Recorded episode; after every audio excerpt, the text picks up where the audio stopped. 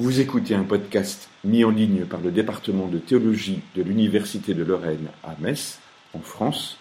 Vous pouvez nous retrouver sur notre site internet e-théologie sans accent.com. Mesdames, Messieurs, bonsoir. Je suis ravi d'être parmi vous. Euh, effectivement, comme Fabien l'a dit, euh, j'ai travaillé euh, longtemps sur les thématiques de fin de vie et notamment en soins palliatifs sur l'accompagnement des personnes atteintes de, sida il y a une vingtaine d'années à Paris. Voilà, donc évidemment la thématique de la fin de vie, de la mort, de l'après-mort m'intéresse euh, au plus haut point. Et là, donc, euh, je vous propose aujourd'hui de continuer à réfléchir euh, sur la question du transhumanisme. Alors bien évidemment, j'ai fait un truc dix fois trop long, mais donc je passerai assez vite, je ne commenterai pas tout. Et on va essayer de répondre à la question la mort de la mort, est-ce un progrès? Ça fonctionne. Alors là, euh, programme pour ce week-end. Vous ne saviez pas quoi faire ce week-end. Quelques lectures à vous soumettre. Alors euh, Laurent Alexandre, euh, La mort de la mort. Donc c'est un ouvrage qui date de 2011, qui là aussi par un des chantres du du transhumanisme version française. Luc Ferry, qui est aussi relativement fasciné par ça, la révolution transhumaniste. Euh, également, euh, Jousset, euh, Couturier, là aussi, le transhumanisme, un, un, discours un peu plus nuancé. Du côté des critiques, alors on a Jacques Testard en particulier, Agnès Rousseau, Au péril de l'humain, ça vient de sortir cette année. Là, c'est une charge contre le courant transhumaniste. Olivier Ray également, euh, L'heure et malheur du transhumanisme. Alors, un ouvrage intéressant qui est rédigé par Marc euh, O'Connell, qui est, irlandais, qui est journaliste, essayiste, et qui, euh, là aussi, va faire un travail de terrain tout à fait intéressant aux États-Unis, avec une vraie enquête de terrain, chez les aventures chez les transhumanistes. C'est tout à fait rigolo à, à lire euh, et euh, ça se lit comme un roman, c'est euh, tout à fait intéressant et ça permet de découvrir là de très près là aussi les, les transhumanistes au, quotidien. Alors, je vais aller très vite puisque là, il y a eu des rappels qui ont déjà été faits de manière tout à fait autorisée par Fabien la semaine dernière. Pour ceux, tout le monde était là, j'imagine. Vous avez suivi de manière attentive et passionnée ce qu'il a raconté, donc je vais aller assez vite là-dessus. Donc là, en gros, le terme transhumaniste, c'est la fin des années 50 avec euh, Julian euh, Huxley, le frère d'Aldous, euh, du meilleur des mondes. Là, c'est à partir des années 90 que le mouvement, évidemment, transhumaniste va véritablement connaître son essor, avec notamment Max More. L'association mondiale transhumaniste apparaît en 1998 ici. Euh, on va avoir donc un, manifeste qui va être écrit par Nick euh, Bostrom, dont on a parlé déjà la semaine dernière. Euh, et là, c'est véritablement cette association qui va être baptisée Humanity Plus, qui, va être, qui va être la référence mondiale états-unienne de ce mouvement. Alors, globalement, ce mouvement, ce courant de pensée est généralement euh, associé à l'idéologie de la Silicon Valley, euh, qui est en euh, Californie. Mais aux États-Unis, vous savez, même si ici ça peut paraître un peu folklorique ou pas sérieux, aux États-Unis, le transhumanisme, c'est une affaire qui est très sérieuse, de rien. Il y a des centaines de milliers de publications, de colloques, de débats passionnés, aussi bien dans les universités, les hôpitaux, les centres de recherche, les comités d'éthique, etc. Le tout étant finissé par Google. La France a 20 ans de retard sur le sujet, euh, disent effectivement les chantres du transhumanisme. Euh, bonjour, messieurs, dames. Et euh, c'est un mouvement qui, à la fois, inquiète, mais aussi fascine combien nos contemporains. Alors, quand on essaye de raisonner un peu sur ce qu'est le transhumanisme, on s'aperçoit que c'est un courant qui est véritablement un mouvement, pourrait-on dire, très hétérogène et multiple, plus qu'un courant de pensée unifié. Parce que même si on a un fond idéologique commun, vous le verrez, on a quand même de très grosses divergences à l'intérieur de ses membres. Euh, on peut distinguer notamment ce qu'on appelle les extropiens ou, les, ou technoprogressistes, qui sont euh, historiquement les premiers à émerger avec Max More notamment. Euh, alors, mort étant un pseudonyme hein, qui a été utilisé, comme vous l'a expliqué euh, Fabien euh, la dernière fois, mort signifiant le plus l'homme augmenté, etc. Et les singularitariens, qui est l'aile, une aile plus radicale défendue par Ray Kurzweil, dont je reparlerai bien évidemment après. À l'inverse, on a les opposants au transhumanisme sont qualifiés de bioconservateurs ceux qui s'accrochent là aussi, ceux qui résistent au progrès transhumaniste ou euh, qui s'accrochent euh, là aussi euh, au corps humain notamment, alors pour pas dire bioréac, mais en gros c'est ceux qui défendent une version plus classique de l'humanité, l'humanité 1.0 pourrait-on dire ce que nous sommes tous ici. Donc là, quelques euh, acteurs et courants. Donc là, c'est intéressant parce que quand on regarde un peu les figures de proue, c'est essentiellement un.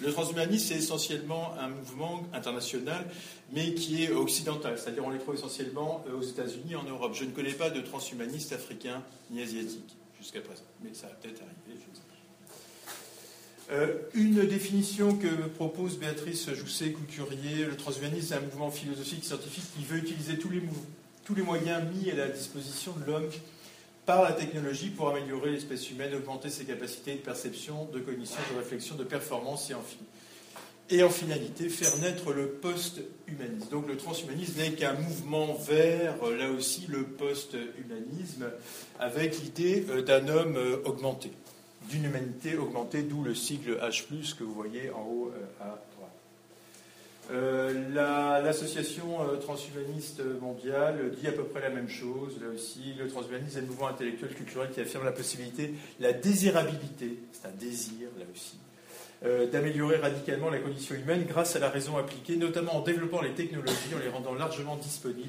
Alors ça, c'est toute la question de la disponibilité de nouvelles technologies, on en parlera. Pour éliminer le vieillissement, éliminer hein, carrément, et améliorer fortement les capacités euh, humaines sur le plan intellectuel, physique et euh, psychologique. Bon, là, je passe la déclaration transhumanisme, là, c'est un peu redondant. Euh, pour arriver globalement et rapidement avec l'idée que du côté transhumaniste, on part du constat que l'humanité est limitée et souffrante. Humain, trop humain, comme disait Nietzsche. Là aussi, et le but très clairement affiché, c'est d'améliorer l'espèce humaine, c'est pas tellement la condition humaine, c'est surtout l'espèce humaine qu'il s'agit d'améliorer, et en finir définitivement, je dis bien définitivement, avec des contraintes, des limites naturelles qui sont vécues ou jugées comme subies et indésirables, l'état euh, génétique, entre guillemets, le corps biologique, vieille carcasse dont il faut se débarrasser, la souffrance, le handicap, la maladie, le vieillissement, la mort. Ça, c'est un programme politique quand même osé fait. La mort est l'ennemi du transhumanisme, elle est l'ennemi déclaré du transhumanisme, comme vous le savez. Alors là, c'est intéressant, euh, ben voilà le fameux euh, Max More dont je parlais tout à l'heure, qui a écrit sa fameuse lettre à la mère euh, nature. Alors, c'est un philosophe au départ sorti d'Oxford, mais en même temps PDG d'une entreprise très particulière dont je vous parlerai tout à l'heure. Et lettre à, la mère nature, à laquelle il adresse toute une série de reproches, et notamment, tu n'as pas toujours bien travaillé tu nous as fait vulnérables aux maladies et aux blessures, tu nous obliges à vieillir et à mourir, au moment où nous atteignons peu à peu précisément la sagesse. Donc pour résumer la prophétie, puisqu'il s'agit bien de technoprophètes, vous allez le voir, je résume la prophétie transhumaniste, c'est un jour, ça commence toujours comme ça, L'homme ne sera plus un mammifère, il se libérera des contraintes de la condition humaine, son corps biologique, sa finitude, ses limites, ses fragilités. L'homme ne fera plus qu'un avec l'ordinateur, et grâce aux technosciences, il accédera à l'immortalité. C'est très beau, je sais que ça vous fait rêver. Mais attendez la suite, vous allez voir le détail. Euh, donc on a affaire véritablement à de nouveaux croisés euh, de l'immortalité chez les transhumanistes. C'est pour ça que le mouvement est absolument euh, passionnant et utile. Donc voilà l'homme augmenté qu'on nous promet. Enfin, c'est une possibilité évidemment qui s'offre. Alors, From Chance to Choice, là aussi, c'est un slogan transhumaniste. pourquoi ne pourrions pas faire place au choix plutôt que de subir? Ça, c'est vraiment quelque chose de très constant chez les transhumanistes euh, nord-américains, notamment euh, donc euh, faire place au choix plutôt que de subir le hasard de la sélection naturelle, le hasard de la génétique qui fait que nous sommes ce que nous sommes, pauvres humains avec toutes nos limites, là aussi corporelles, intellectuelles, affectives, physiques. Donc l'humanité 2.0, ce sera l'idée, là aussi, de devenir une espèce libre qui devra s'affranchir ou qui pourra s'affranchir des incertitudes de la sélection naturelle. Donc avoir là aussi dépassé euh, cette espèce de fatum euh, biologique pour là aussi véritablement euh, choisir. Alors là, on est vraiment en pleine idéologie ou, logique autonomique qui est poussée jusqu'au bout.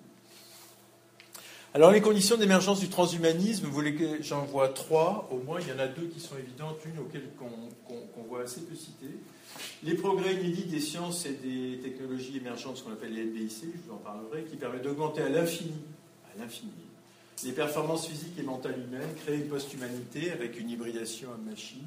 Deuxièmement, des investissements financiers colossaux euh, de la part euh, des GAFA, mais aussi une culture euh, liée, tirée de la science-fiction et qui fait aussi, d'une certaine manière, le lit à l'idéologie, ou qui facilite en tout cas la diffusion d'idéologies transhumanistes.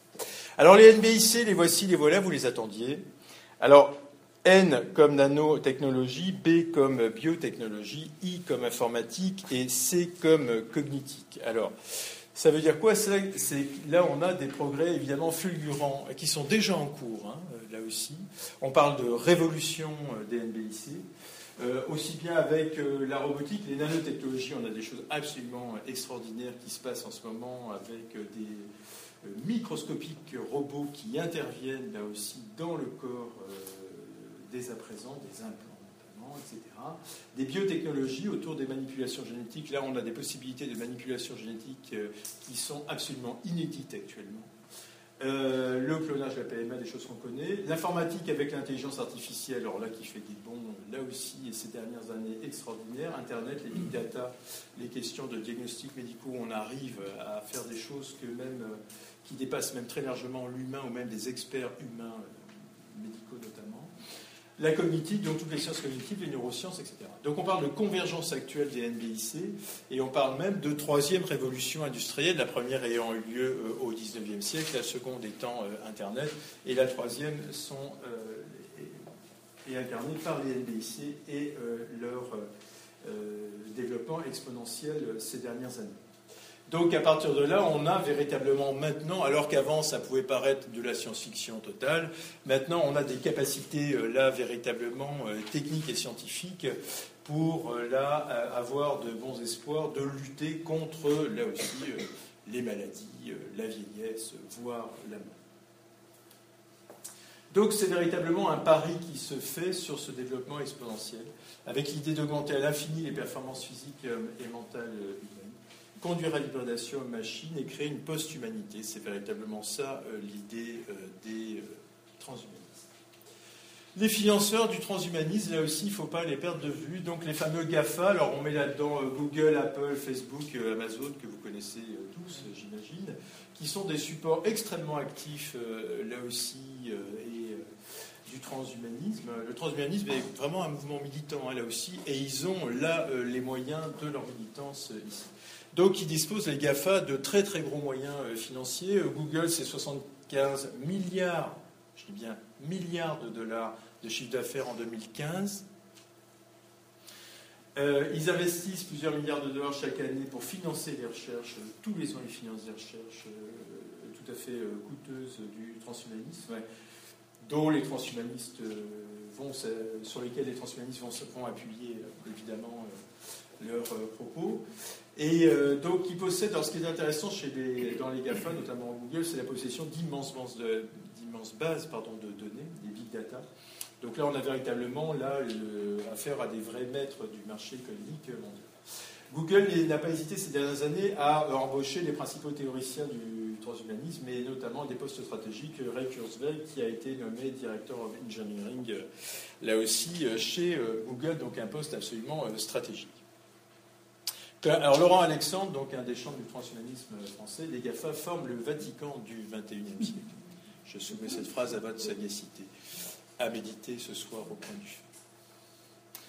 Alors si on met GAFA et on ajoute le M euh, ici étant Microsoft, vous voyez que là les cinq euh, cumulés, Donc Apple, Google, Microsoft, Amazon, Facebook, on est à 2995 milliards de dollars en, 2015, alors qu'en France, le PIB, le PIB, produit intérieur brut, là, est à 2420, c'est-à-dire moins. C'est beau, non? Ça fait rêver. Alors, on a là une filière, notamment c'est Calico. Alors là, il y a eu des transformations récentes là, du côté de Google, et il y a effectivement la maison mère s'appelle désormais Alphabet, et qui a différentes filiales, dont euh, Google. Et une autre filiale ici tout à fait importante, celle qui nous intéresse aujourd'hui, c'est Calico. Là aussi, euh, dont, euh, qui est apparu très récemment, voilà, qui a été créée en 2013, California Life Company. Qui, là aussi, vise à financer des recherches pour lutter contre le vieillissement les maladies, et les maladies associées, prolonger la vie en bonne santé. Donc là, d'au moins 20 ans, là c'est clairement affiché, au moins 20 ans à gagner très vite, voire à terme de rendre possible l'immortalité. C'est pas dit comme ça, mais c'est formulé dans un certain nombre d'écrits. Euh, le directeur actuel de Calico, c'est euh, Arthur Levinson, qui est biologiste, président du conseil d'administration d'Apple, du laboratoire pharmaceutique Hoffman, enfin, voyez, euh, PDG du géant américain des biotechnologies Genentech. Enfin bon, vous voyez que là, on a affaire à des gens extrêmement brillants qui occupent des postes de très haute responsabilité dans des entreprises très significatives. Donc là, c'est pas des pas des auteurs de science-fiction, c'est ça que je veux dire. Hein. On a vraiment des gens qui ont des postes absolument stratégiques. Euh, dans l'économie américaine et mondiale. Euh, Alors dans le contexte euh, californien, là aussi évidemment, où là on est, je ne sais pas si vous êtes déjà allé en Californie, avec, on est dans le culte du corps, on est là aussi la chirurgie esthétique, ça marche vachement bien. Et qui font partie de la culture locale. Évidemment, la prolongation de la vie et la lutte contre le vieillissement, c'est un marché extrêmement porteur localement donc, et qui répond à une préoccupation essentielle et universelle, la peur de vieillir et euh, de mourir. Alors le Times, a, le Times, un, un gros tirage américain, lors du lancement euh, de Calico en 2013, titrait euh, Est-ce que Google peut résoudre la mort? Là aussi, point d'interrogation. Donc vous voyez, c'était quand même des choses sérieuses. On a Google X aussi, là qui est le laboratoire secret, entre guillemets, enfin qui est pas, qui oui, ce qui est fait dedans est secret, mais qui est de notoriété publique. Euh, du géant d'Internet qui travaille avec les géants de l'industrie pharmaceutique, Novartis notamment, euh, qui développe un prototype de nanoparticules destiné à, circuler dans le sang, par exemple pour mesurer des changements biochimiques, etc. Donc il travaille beaucoup sur les euh, nanotechnologies. Et là aussi, donc, il y a de très nombreux projets médicaux qui sont inspirés directement par l'idéologie transhumaniste qui se mène actuellement dans la Silicon Valley, grâce et notamment dans Google X. On a également des financements publics. Là, jusqu'à présent, c'est des financements publics. Il y a également des financements publics. Alors, en France, là aussi, il y a 1,5 milliard d'euros qui ont été investis, euh, qui vont être investis d'ici la fin du quinquennat de Macron. C'est une politique qui a été décidée il y a assez peu de temps. Pour que la France ne rate pas le train de l'intelligence artificielle. Sauf que, alors là, il y a des effets d'annonce, tout ça, bravo, c'est merveilleux. Sauf que cette somme reste extrêmement modeste quand on regarde les sommes évidemment colossales qui sont investies chaque année, je dis bien chaque année, par le, les géants américains, les GAFA, ou par l'État chinois. Il faut savoir que les Chinois aussi ne sont pas en reste, hein, sont en, concurrence directe avec euh, là, euh, les GAFA de la Silicon Valley, puisqu'ils ont annoncé, la Chine a annoncé en 2007 un plan d'investissement public de 22 milliards de dollars d'ici 2020. Donc vous voyez, par rapport à nos 1,5 milliard, on est petit joueur. Euh, en Suisse également, il y a eu un milliard d'euros débloqués par l'Union européenne pour l'école polytechnique fédérale de Lausanne qui travaille sur la création d'une réplique artificielle de cerveau humain, Human Brain Project, etc. Donc là, il y a quand même des investissements, mais vous voyez qu'ils sont sans commune mesure avec ce que les géants euh, d'Internet euh, euh, investissent aux États-Unis ou même du côté de la Chine. La Chine est un concurrent extrêmement sérieux sur ces questions-là parce qu'ils sont exactement sur les mêmes marchés que les États-Unis. Alors, il y a une visibilité médiatique du transhumanisme qui est relativement modeste dans les réseaux sociaux, très bien répété dans les médias. Alors là, sur YouTube, il y en a plein, vous pouvez regarder, il y a des sites internet, etc. Mais ça reste relativement euh, modeste. Euh, alors, troisième point d'appui, euh, là aussi, du transhumanisme auquel on pense moins, c'est la culture de la science-fiction, alors évidemment qui date pas d'hier, hein, mais qui vient alimenter toute une série, là aussi, ou qui, sert vraiment de, de lit euh, idéologique d'une certaine manière, ou imaginaire en tout cas, euh, aux euh, préceptes transhumanistes. Puisque qu'est-ce qu'on retrouve dans la science-fiction? Je ne sais pas s'il y a des lecteurs de science ou d'électrices de science-fiction? Non, il n'y en a pas. Vous lisez pas, personne ne lit une chose comme ça. Vous lisez que des trucs sérieux. Donc qu'est-ce qu'on voit dans la science-fiction? Là aussi, bah, ça parle d'augmentation de l'humain, ça parle de mutation et de manipulation génétique, ça parle d'hybridation homme-machine, ça parle d'intelligence artificielle, ça parle de cohabitation avec des robots, ça parle d'immortalité numérique.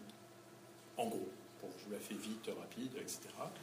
Et là, on a alors là toute une série de films cultes. Alors depuis Hibernatus, je ne sais pas si vous dites quelque chose.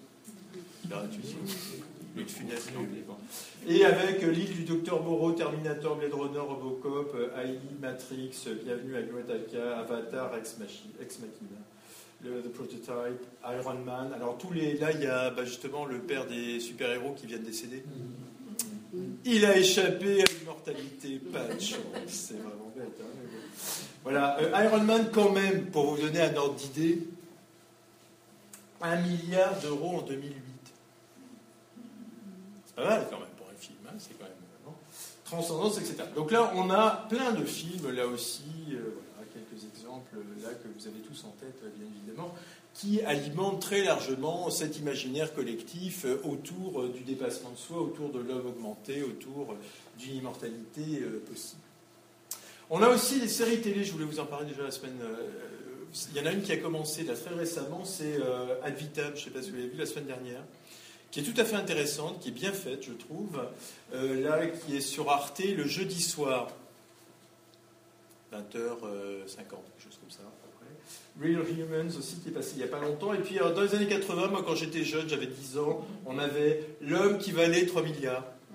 Non, ça vous dit rien Super Jimmy moi j'adorais, quand j'étais ado, j'adorais ça, je trouvais ça fabuleux, c'était extraordinaire, ils arrivaient à faire des choses.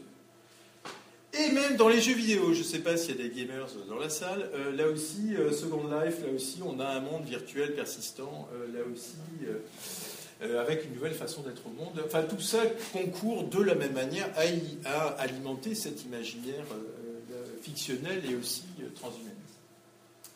Qu'est-ce qu'on trouve dans ces films, dans ces séries?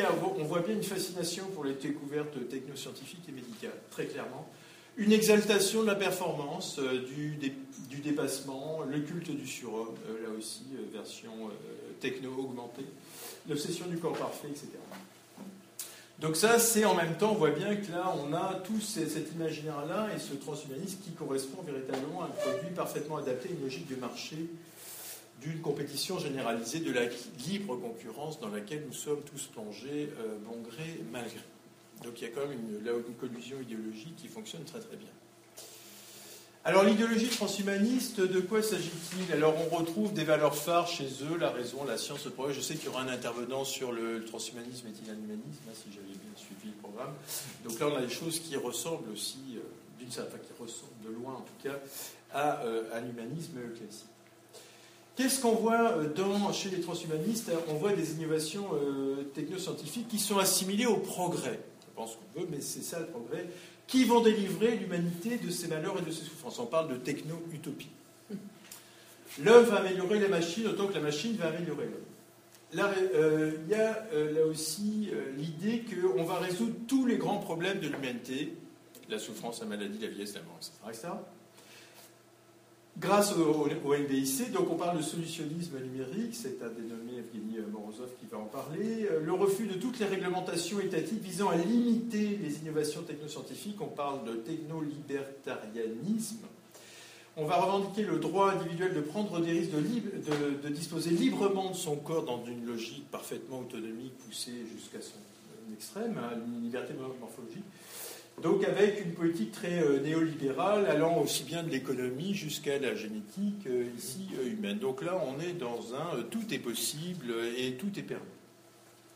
Alors on a une figure qui est vachement intéressante, c'est les biohackers. Je ne sais pas si vous connaissez un peu ces gens-là, vous allez voir. Les apôtres du transhumanisme, là c'est des, petits transhumanistes. Vous savez, ce pas les grands qu'on voit qui sont médiatisés, mais des petits transhumanistes, parce qu'il y en a. Là aussi, qui créent de petits objets utilitaires qu'ils s'implantent en eux. Et ils revendiquent la liberté de mener des expériences sur leurs propres organes, sur leur propre corps, pour améliorer, l'augmenter. Donc il y a des implants divers et variés, vous allez voir. Euh, ils revendiquent même le remplacement d'organes sains par des organes bioniques. Simple, qui bien, pas malade, simple.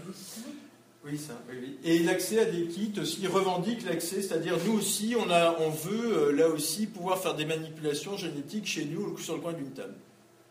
Quelques exemples. Allons tous nous implanter des puces électroniques, je ne sais pas, ce week-end, si vous n'avez pas quoi faire, ça peut être aussi euh, un passe-temps. Voilà, donc là, ils vont s'implanter dans des choses, ça a l'air très gros comme ça, mais c'est tout petit. Ça fait un centimètre, un centimètre, un centimètre et demi à peu près, vous voyez, c'est ça. Et qu'on s'implante là aussi euh, dans le corps. Donc voilà, par exemple, on a là des implants sous la peau ou là à différents endroits du corps. Alors ça peut servir, là je ne sais pas à quoi ça sert précisément celui-là, mais il y en a, ils s'en servent là par exemple pour euh, ouvrir leur voiture à distance, ouvrir leur porte, ouvrir. Oui, c'est vachement utile. Non, non, mais là, c'est ergonomique. Vous n'avez plus à chercher vos clés parce que là, vous l'avez la, sur la main. Vous voyez, c'est pas sous la main, c'est sur la main. Euh, des implants, alors il y a qui ont essayé des implants pour montrer que c'était possible. Là aussi, donc ils s'implantent des puces euh, dans, le bras, par exemple des puces électroniques, là, euh, par exemple, dans le bras. Il y en a qui vont même, là, au niveau des yeux, par exemple, s'implanter des rétines. oui, c'est un style, Alors là, voilà, ça c'est le kit transhumaniste que vous avez tous chez vous, j'imagine. Hein, et là, qui permet d'avoir un certain nombre dont on se fait des opérations chirurgicales entre soi. Euh, c'est sympa, c'est pas du tout euh, médicalement homologué, hein, je rassure tout de suite. Mais là, c'est ce qu'on fait chez soi, le kit du transhumaniste, euh, le week-end. Donc voilà ce qu'on fait. Donc par exemple, c'est un exemple, c'est quelqu'un qui s'est fait, alors, s'est fait injecter des produits dans la vitrée. Et qui peut, qui pour développer la vue nocturne. Ça peut être utile, non? Non, ça ne vous tente pas? Ça peut être utile. Non, non, voilà. Donc, effectivement, alors, vous voyez, ça donne un, regard assez particulier, quand même, hein, un peu batracien sur les bords. Mais voilà. Donc là, effectivement, et il développe des choses assez étonnantes. Il voit beaucoup mieux depuis la nuit. D'où des économies d'électricité, c'est pas inutile. Alors, quelqu'un d'absolument fabuleux. Alors là, vous pouvez trouver des vidéos sur YouTube. Neil Harbison. Alors, c'est un Britannique, personne n'est parfait. Mais ce qui est intéressant chez lui, c'est qu'il a, il a euh, un défaut de, naissance, c'est-à-dire qu'il ne voit pas les couleurs. Tout est euh, noir et blanc. Et il a demandé, il a travaillé avec euh, un, un informaticien et, et, ils ont réussi, alors là, à lui implanter, à greffer derrière sur la partie occipitale du cerveau. Là, il y a eu un implant qui a été fait. Et avec cette espèce de chose-là, en fait, qui est en fait une caméra et qui transforme toutes les couleurs en son. C'est-à-dire qu'en fait, il entend les couleurs qui l'environnent. C'est très étonnant. Non, mais pour vous dire que les, les possibilités, euh, des choses auxquelles on ne s'attend pas du tout.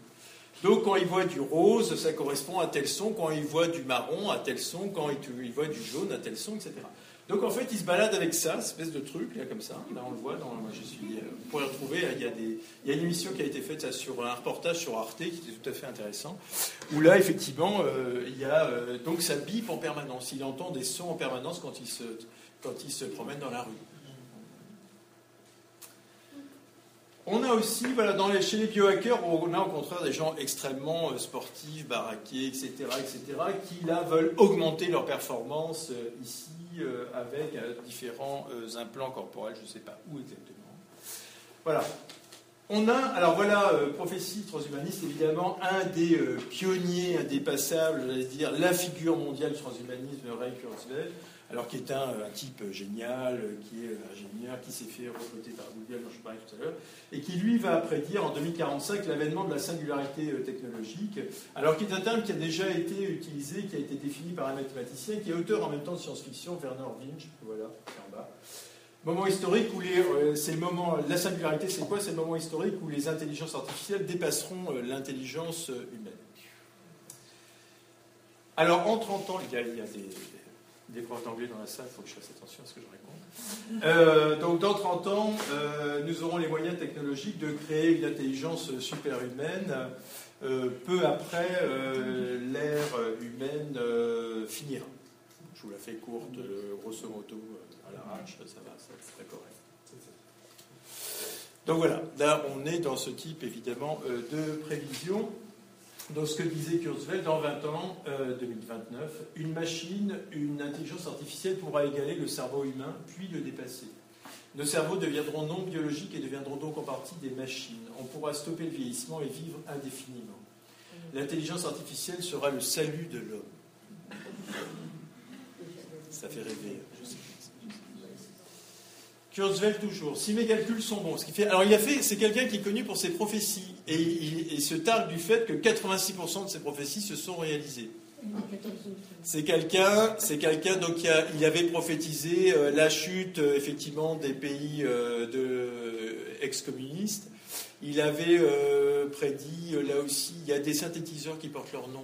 Je ne sais pas si vous fréquentez des salles de concert des musiciens. Il y a des synthétiseurs, il crée des synthétiseurs. Enfin, c'est quelqu'un qui était tout à fait euh, génial. Et donc qui fait régulièrement là euh, des annonces euh, prophétiques, etc. Si mes calculs sont bons, d'ici 2045, notre intelligence sera décuplée 1000 milliards de fois en fusionnant avec l'intelligence artificielle qu'on est en train de créer. C'est un changement tellement profond dans l'histoire de l'humanité que nous empruntons cette métaphore à la physique que nous appelons singularité. Alors, pour la petite histoire, il avale quand même 200 pilules par jour. Là aussi, pour vieillir le moins possible, parce que quand même, il vieillit. Même les transhumanistes vieillissent, c'est très, c'est triste. Mais c'est des choses qui arrivent. Et même certains meurent. Alors là, ça vaut la honte pour être encore vivant quand la singularité adviendra. Donc là, il veut être là quand même le jour J, évidemment. Alors voilà quand même euh, la courbe exponentielle euh, là qui nous explique que euh, là, l'intelligence artificielle va dépasser là les capacités d'un cerveau d'insecte. Bon, ça serait très glorieux. Par contre, d'une souris, ça devient plus ambitieux, d'un humain et là de l'ensemble des humains, tous réunis. Et là, on est sur quelque chose. Alors, c'est vrai que quand on voit les capacités euh, des euh, ordinateurs, on a des choses qui sont qui donnent le vertige. C'est-à-dire que là, on a des, ordinateurs maintenant ultra puissants qui sont capables de, euh, de alors je ne sais plus comment ils appellent ça, des hexaflops, je crois qu'ils appellent ça, c'est-à-dire des milliards de milliards de données à la seconde. Enfin, c'est des choses qui donnent absolument le tournis. Diamandis, qui est aussi un ténor euh, du transhumanisme, cofondateur de l'Université de la Singularité, dit Nous serons comme des dieux. Il y a de la concurrence, à attention. Les gens ne veulent pas l'entendre, mais nous serons omniscients, capables de tout savoir, de connecter nos cerveaux directement à Google. Vous vous rendez compte le pied Directement, là, connecté sur Google, c'est pas, ça fait rêver ça. Nous serons omnipotents, nous pourrons maîtriser un objet à l'autre bout de la planète, nous serons omniprésents, capables de connaître les pensées de quelqu'un au Japon ou à Hawaï, même à Metz. N'importe où, à n'importe quel moment. Se débrancher se fera au prix d'une très grande solitude. C'est horrible. Donc voilà, comme on résume never offline. Donc vous serez toujours branché. C'est pas beau ça? Je sais que vous en rêvez. Donc voilà ce que ça veut dire, une espèce de, Dieu, là, d'omniscience, d'omnipotence, d'omniprésence.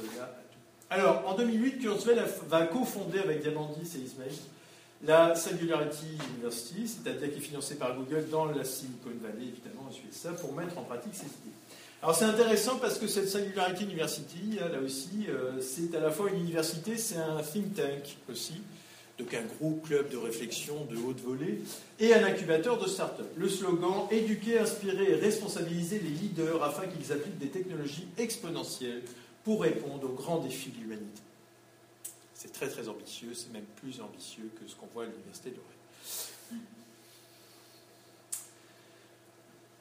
Alors, là aussi, euh, toujours dans la prophétie transhumaniste, pour étayer leur conviction, les transhumanistes s'appuient sur l'accélération continue de la vitesse de calcul des semi-conducteurs, des ordinateurs, etc. Donc là, ils prennent la loi de Gordon Moore, je ne sais pas si vous connaissez, cofondateur d'Intel. Les possibilités technologiques s'améliorent exponentiellement et non linéairement. Ça veut dire que là, c'est une prédiction qu'avait fait Moore en son temps. La puissance des ordinateurs doublera tous les 18 mois. Et effectivement, c'est ce qu'on voit. 18 mois cool, à l'échelle humaine. La machine va dépasser l'humain, c'est déjà le cas dans toute une série d'endroits, et notamment, alors le calcul mental, alors là, on est battu à plat couture, hein, désolé, même les meilleurs matheux de la salle. Là, les ordinateurs feront toujours mieux et toujours plus vite que nous sur les calculs mentaux, clairement. Donc là, on s'incline. Mais aussi les jeux d'échecs, les jeux de go, le poker. Les super ordinateurs qui ont été mis au point ont, ont euh, dépassé, euh, là aussi, surpassé les champions du monde en titre C'est-à-dire là, c'est Kasparov qui, là, désespère parce qu'il est en train de se faire battre par l'ordinateur. Euh, pareil, le champion du monde, euh, là c'était Deep Blue, là ça, ils ça AlphaGo, donc là aussi euh, le champion du monde en titre asiatique s'est fait battre par AlphaGo. Alors même récemment, il y a une victoire d'ordinateur Watson. Watson, il est là. Ça c'est Watson. Vous cherchez. Euh, c'est un jeu qui porte sur le langage, Jeopardy, euh, là aussi euh, très célèbre aux États-Unis. Et donc là, il jouait contre deux champions déjà. Et là, ce qui est tout à fait intéressant, il les a battus à plate couture. Et là où on voit, parce que ça, c'est des, des, nouvelles générations d'ordinateurs qui sont capables d'apprendre. Ça, c'est très intéressant, parce que c'est quelque chose de très nouveau. Ils sont capables d'apprendre, et pas seulement d'ingurgiter des données avec une compréhension par ordinateur du langage humain. C'est-à-dire qu'en fait, ils lisent, ils s'ingurgitent des dizaines de milliers de pages de Wikipédia, des dizaines, des, centaines, des, millions de pages d'encyclopédie. Et ils apprennent avec ça. Donc ça, c'est inquiétant pour nos petits cerveaux limités d'humains. Vous voyez ce que je veux dire? Là, ça peut être potentiellement avec des techniciens d'acquisition très similaires au néocortex humain, mais puissance 10, 100, 1000, millions, etc. Alors, de l'homme réparé à l'homme augmenté, c'est toute la problématique du transhumanisme. Donc réparer les défaillances humaines, jusqu'à présent, ça, c'est des choses qu'on connaît. On a toujours fait ça. Remplacer un organe ou une fonction défaillante, c'est déjà fait, c'est quelque chose qui existe depuis que la médecine existe, par exemple, etc. Tout le monde applaudit à chaque nouvelle découverte scientifique, c'est merveilleux, fantastique. Alors évidemment, euh, les prothèses artificielles, euh, tout le monde a des lunettes, euh, des, lentilles, des dentiers, des implants cochléaires, des membres articulés, des organes artificiels, des implants cérébraux, où on a maintenant les smart, les smart drugs, là aussi, cocaïne, amphétamine, Viagra, en fait partie. Des nouvelles technologies, Internet, le téléphone portable, les smartphones, les montres connectées, tout ça fait partie effectivement là aussi de la réparation, voire même de l'augmentation. Voilà, donc là, toute une série de prothèses. Donc là, qui concernent aussi bien les bras, les jambes, le dentier, euh, les, les, implants, là aussi, euh, cochléaires, euh, les prothèses mammaires, les techniques de FIV, les montres connectées. Je ne sais pas si vous avez vous-même des montres connectées qui surveillent là aussi vos battements du cœur, qui vous disent voilà, il vous manque 10 000 pas dans la journée, faites-les, etc. Non, vous ne connaissez pas ça. Faites-vous offrir ça pour Noël, vous pas, ou, offrez ça pour Noël. Vous ne saviez pas quoi offrir, on se casse toujours la tête à Noël. Mais ben là, c'est un super cadeau. Non Par contre, autre chose, alors on a des choses plus étonnantes actuellement sur les prothèses artificielles qui remplacent très avantageusement, voire même mieux, les articulations et les membres naturels.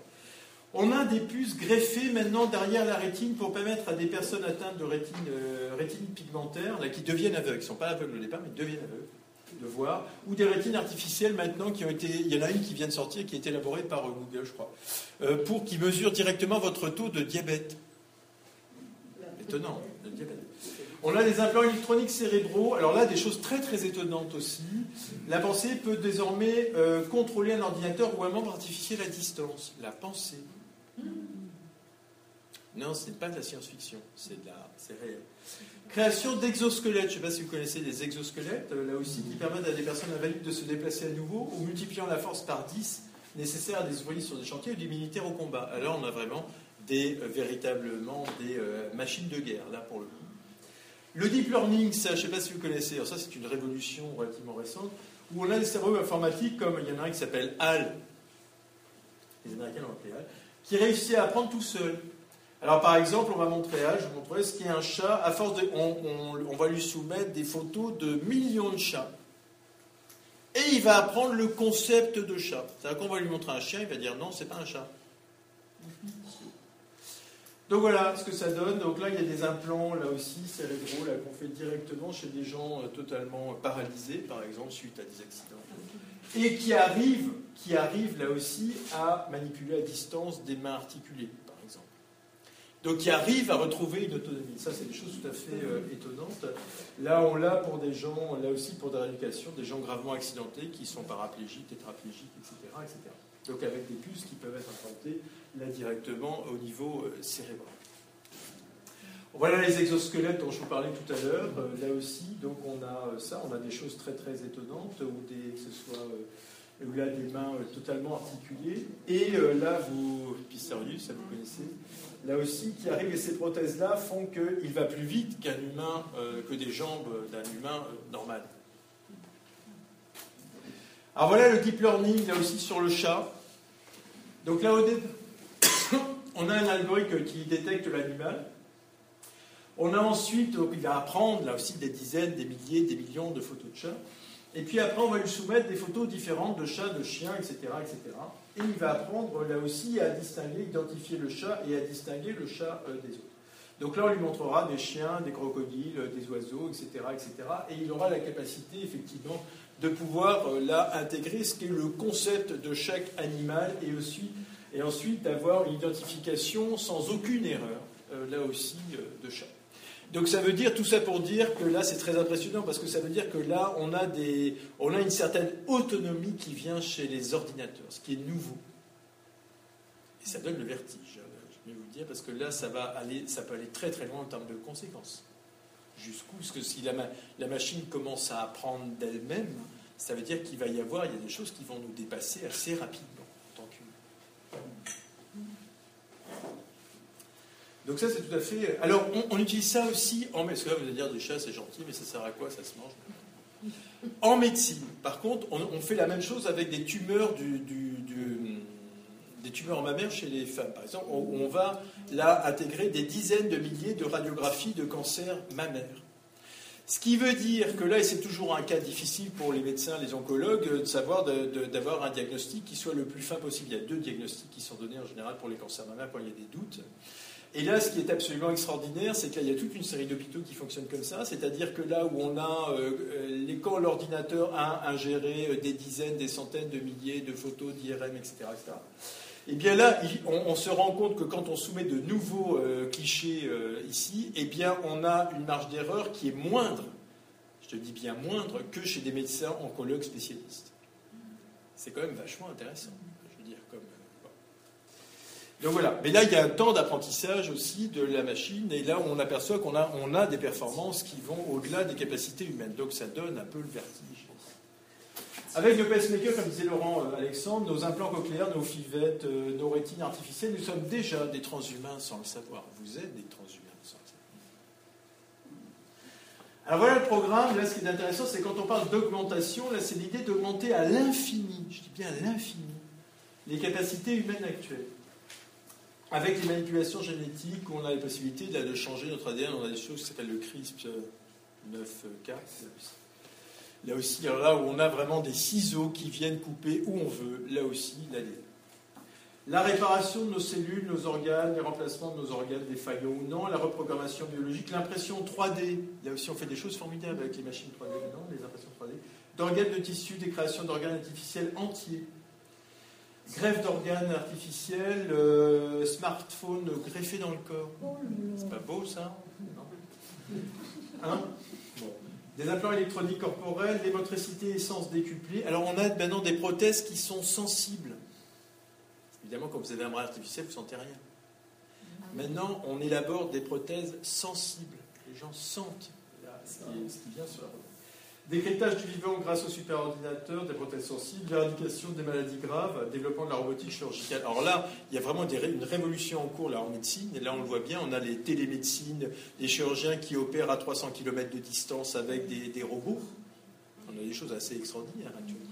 Avec une précision inégalée, grâce au soutien des ordinateurs, une précision inégalée pour, effectivement, quand on intervient notamment sur la chirurgie euh, cérébrale, etc., des choses extrêmement fines qu'on arrive à faire maintenant avec des supports robotiques. C'est vraiment une révolution en médecine actuellement. Euh, les nanocapteurs, les robots détectants, détruisant les cellules cancéreuses, alors ça c'est tout à fait intéressant, là c'est des choses qui euh, sont en cours. L'hybridation en machine, avec, euh, c'est déjà des choses qui existent avec des implants qu'on met au niveau du cerveau. L'allongement infini de la durée de vie, alors pour l'instant on en est à 120 ans, j'y reviendrai. Jeanne Calment, c'est notre doyenne de l'humanité, et elle est française décédé à 122 ans, 5 mois et je ne sais plus combien de jours. 122. Euh, jusqu'à présent, hein, c'est un record inégalé. Même les, les, femmes japonaises qui ont le record longévité n'ont pas, pas dépassé Et le transfert de l'esprit, l'attente des ordinateurs, on parle d'implémentation, etc. Donc tout ça, ça, effectivement, c'est des choses, c'est ce qu'on entend par augmentation de l'humain. et c'est des choses qui sont à portée de main, j'allais dire. C'est véritablement des choses qui sont d'actualité, c'est plus de la science-fiction. Donc l'idéologie, pour résumer, c'est nos limites. Tout est possible. Tout ce qu'on peut faire doit être fait. Alors évidemment, tout le problème, c'est de distinguer euh, ce qui relève de la réparation et ce qui relève de l'augmentation. À partir de quand on n'est plus dans la réparation et au augmente dans l'augmentation? Parce que là, la réparation, en gros, tout le monde est d'accord. Vous avez perdu votre jambe, vous mettez une prothèse, tout va bien, c'est normal, etc. Par contre, alors là, c'est euh, véritablement, euh, par exemple, permettre à des aveugles de voir à nouveau, c'est quelque chose d'extraordinaire. Et là, il y a un consensus, tout le monde dit c'est formidable, c'est merveilleux, bravo. Par contre, autre chose est se dire, imaginez que cette fois, on permette à des militaires, par exemple, de développer non pas une vue normale, mais une vue d'aigle. Et on peut le faire. Est-ce que c'est souhaitable? Là, on passe sur une autre dimension. Vous voyez ce que je veux dire? Là, c'est on n'est pas dans le même registre à ce moment-là. évidemment, là, ça fait débat. La question de l'augmentation, elle fait débat. La chirurgie esthétique, le cas classique, peut-être que là aussi, ça me dit très pratiqué durant la seconde partie du XXe siècle. Là aussi, je ne sais pas si vous-même y avez eu accès. Ou recours. Euh, la laideur n'est pas une maladie a priori, enfin a priori, je ne sais pas, ça, dépend qui, vous avez dit. Ça relève plus de l'augmentation que de la réparation de l'humain. Et pourtant, alors là, ce qui est vachement intéressant, c'est que cette femme s'appelle, euh, c'est la femme de Max Mort de tout à l'heure. Alors là, il y a un jeu de mots, mais je ne sais pas si les anglophones peuvent le comprendre vita mort. C'est balèze, je trouve. Je ne sais pas s'ils l'ont fait exprès. Vita mort, je, me suis dit, mais c'est pas possible, quoi. Ils le font exprès. Non, non je ne sais pas si c'est vraiment de l'humour transhumaniste, second degré. Je ne sais, sais, même pas s'ils y ont pensé ce jour-là. Mais Voilà. Donc, qui, est, qui manifestement a recouru à la chirurgie esthétique. Euh, voilà. Euh, voilà, mais là, est-ce qu'on est, euh, là, on, peut penser qu'on est plus dans l'augmentation que dans la réparation, a priori. Enfin, ça se discute. La présentation du corps humain chez les transhumanistes, en fait, c'est véritablement chez eux, quand on lit un peu la prose transhumaniste, c'est vraiment un objet qui est complètement inabouti et qui doit être mené à maturation, une machine dont on peut toujours remplacer des pièces pour la conserver. Euh, voilà. Est-ce que la vie, c'est uniquement une question de maintenance, c'est-à-dire là, euh, bah, il y a un morceau là, avec une vision complètement machinique. Hein. là, il y a une pièce défaillante, on la remplace euh, et c'est reparti pour un tour. Donc avec une bon, alors là, c'est quid d'une dimension subjective de la santé? Qu'est-ce qu'un corps malade? Est-ce qu'il faut le guérir? Forcément à tout prix donc là, on va passer avec le transhumanisme d'une médecine réparatrice thérapeutique classique à une médecine augmentative qu'on appelle méliorative, j'ai appris le mot je ne connaissais pas, de la vie, de l'intelligence, de la force, de l'espérance de vie, en espérant que là, très prochainement, on arrive à 300 ans euh, très rapidement. Selon euh, Laurent Alexandre, qui est médecin aussi, la médecine, c'est de l'informatique pour lui, c'est la prochaine sidérurgie, dit-il, en France en tout cas. Les algorithmes et les robots chirurgiens vont remplacer progressivement les médecins. Alors, s'il y a des médecins dans la salle, vous pouvez faire, il y a, quelques inquiétudes peut-être à se faire, pas pour tout de suite, mais à donc l'aboutissement, on aboutit à H, euh, l'humanité augmentée 2.0, euh, ici à travers toute cette série. Euh. Alors venons-en au cœur du sujet qui nous anime aujourd'hui, c'est savoir l'immortalité. Y aurait-il des personnes dans la salle qui souhaiteraient devenir immortelles? Non. Ça reste entre nous, ça ne sort pas d'ici. Non, c'est bon. Non, mais il y en a chez qui c'est, euh, c'est une tentation. Vous voyez ce jeu.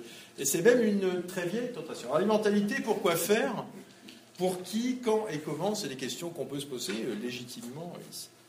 Alors évidemment, on peut penser que c'est probablement le plus ancien rêve de l'humanité, puisqu'on retrouve, on le retrouve chez les Sumériens, on le retrouve chez les, euh, les Égyptiens, enfin dans toutes les civilisations antiques, on a ce rêve-là. L'immortalité est spirituelle, là aussi, dans les mythes, dans les religions, les spiritualités, les philosophies, euh, là aussi, euh, en Mésopotamie, en Égypte, en Inde, en Grèce, en Europe, tout ce qu'on veut.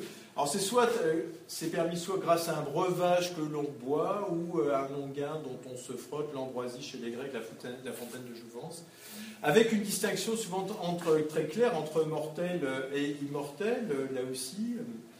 Euh, la vie immortelle n'appartient qu'aux dieux, même si évidemment certains humains euh, vont tenter l'immortalité, mais vont forcément échouer à un moment donné.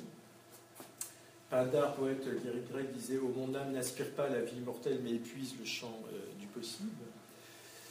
Alors, dans les religions monothéistes, la mort est considérée comme un passage nécessaire pour accéder à l'immortalité de l'âme. Là, alors là, je parle sous contrôle, puisqu'il y a des théologiens dans la salle, donc bon, bref. On verra si vous trop d'âneries, vous me réfléchirez après. La perte de l'immortalité dans la tradition biblique, là, évidemment, c'est comme toujours, c'est la faute d'Ève. Vous savez bien, il n'a pas fait ce qu'il fallait au bon moment. Enfin, voilà, et le pétrin dans lequel nous sommes actuellement. Voilà. Là, du côté des sagesses, au pluriel, notamment bouddhique, c'est l'idée, euh, le sage, c'est celui ou celle qui a accepté sa finitude, le vieillissement et la mort comme un destin inéluctable. C'est ça, les sagesses humaines 1.0, hein, j'entends. Là, c'est ça, la sagesse. Alors l'immortalité corporelle, par contre, on la trouve dans la science-fiction et elle est diabolique ou monstrueuse. C'est soit Dracula où là l'immortalité passe nécessairement comme une malédiction. Enfin, je ne sais pas si vous avez vu des films de vampires déjà. Non, personne n'a vu des films dans les films de vampires, en règle générale, les scénarios sont assez redondants. Euh, là, euh, c'est-à-dire que là, on a effectivement euh, des êtres voués effectivement à se nourrir du sang d'autrui et effectivement dans une immortalité qui est désespérante ou qui est finalement malheureuse. Frankenstein, on peut penser que c'est le premier cyborg. Là aussi, c'est-à-dire le premier être augmenté ou là qui est fait, mais qui reste effectivement un monstre. Donc là, une immortalité, alors on trouve ça chez le golem aussi, etc. Dans l'imaginaire transhumaniste, ce n'est pas du tout la même histoire. Death is wrong, donc là aussi, euh, mort est une erreur, euh, pourrait-on dire, ou à tort, je ne sais pas comment on pourrait le traduire. Alors ça, c'est un, papier qu'on, là j'ai vu dans un congrès transhumaniste aux, États-Unis. Ça, il y a des congrès transhumanistes hein, aux États-Unis, ça existe. Hein. Il y a même du monde hein, qui vient stars qui sont là, mais il y a beaucoup de monde qui vient. Il y a même un parti transhumaniste. Vous connaissez cet intellectuel mondialement connu? Woody Allen disant là aussi certains préfèrent assurer leur immortalité par leur descendance, d'autres par leurs œuvres. Je préfère assurer la mienne en ne mourant pas. Et eh bien en disant ça, c'est un, c'est malgré lui le héros du transhumanisme, parce que c'est exactement la pensée transhumaniste, c'est exactement ça. Il ne faut plus mourir. Le site internet de l'association transhumaniste française, que vous avez tous euh, vu Les transhumanistes souhaitent lutter contre le vieillissement afin de vivre beaucoup plus longtemps en bonne santé. Parce qu'en bonne santé, évidemment, il ne s'agit pas d'être un vieillard kakoshim pendant des siècles et des siècles, mais être en bonne santé. Et si mourir devenait non plus une contrainte, mais bien plus un choix. La mort comme choix. C'est pas mal ça, Ça vous tente pas? Ray Kurzweil, euh, là aussi, qui affirme qu'une durée de vie infinie est à portée de main. Là aussi, on est à juste, à quelques euh, brassées, j'allais dire, euh, quelques innovations technologiques près. On est tout près, effectivement, de la vie éternelle, affirme Ray Kurzweil. Alors la vidéo diffusée grand angle sur Internet, 200 000 vues, je ne sais plus combien, enfin des choses absolument alors en fait, il s'agit d'un pacte véritablement euh, faustien, puisqu'il s'agit d'offrir l'immortalité, mais l'immortalité a un prix. C'est-à-dire qu'en fait, elle, va elle peut se faire qu'en échange d'une certaine hybridation du corps humain avec la machine, donc la formation de cyborg, euh, voire à terme la disparition totale de l'humain dans sa version actuelle. L'homme n'est plus au centre du monde, mais est considéré chez les transhumanistes comme un moment de l'évolution du vivant. Ce n'est qu'un moment. Nous ne sommes qu'un chaînon dans quelque chose qui va nous suivre et nous dépasser. Donc l'immortalité, en fait, en échange de l'humanité. Êtes-vous prêt à sacrifier votre humanité pour devenir immortel Non. Tant pis. C'est foutu, tant pis, j'aurais essayé, mais non. Donc voilà. Le cyborg est l'avenir de l'homme, là, véritablement, si on suit l'évolution sur les transhumanistes, c'est ça. Ah,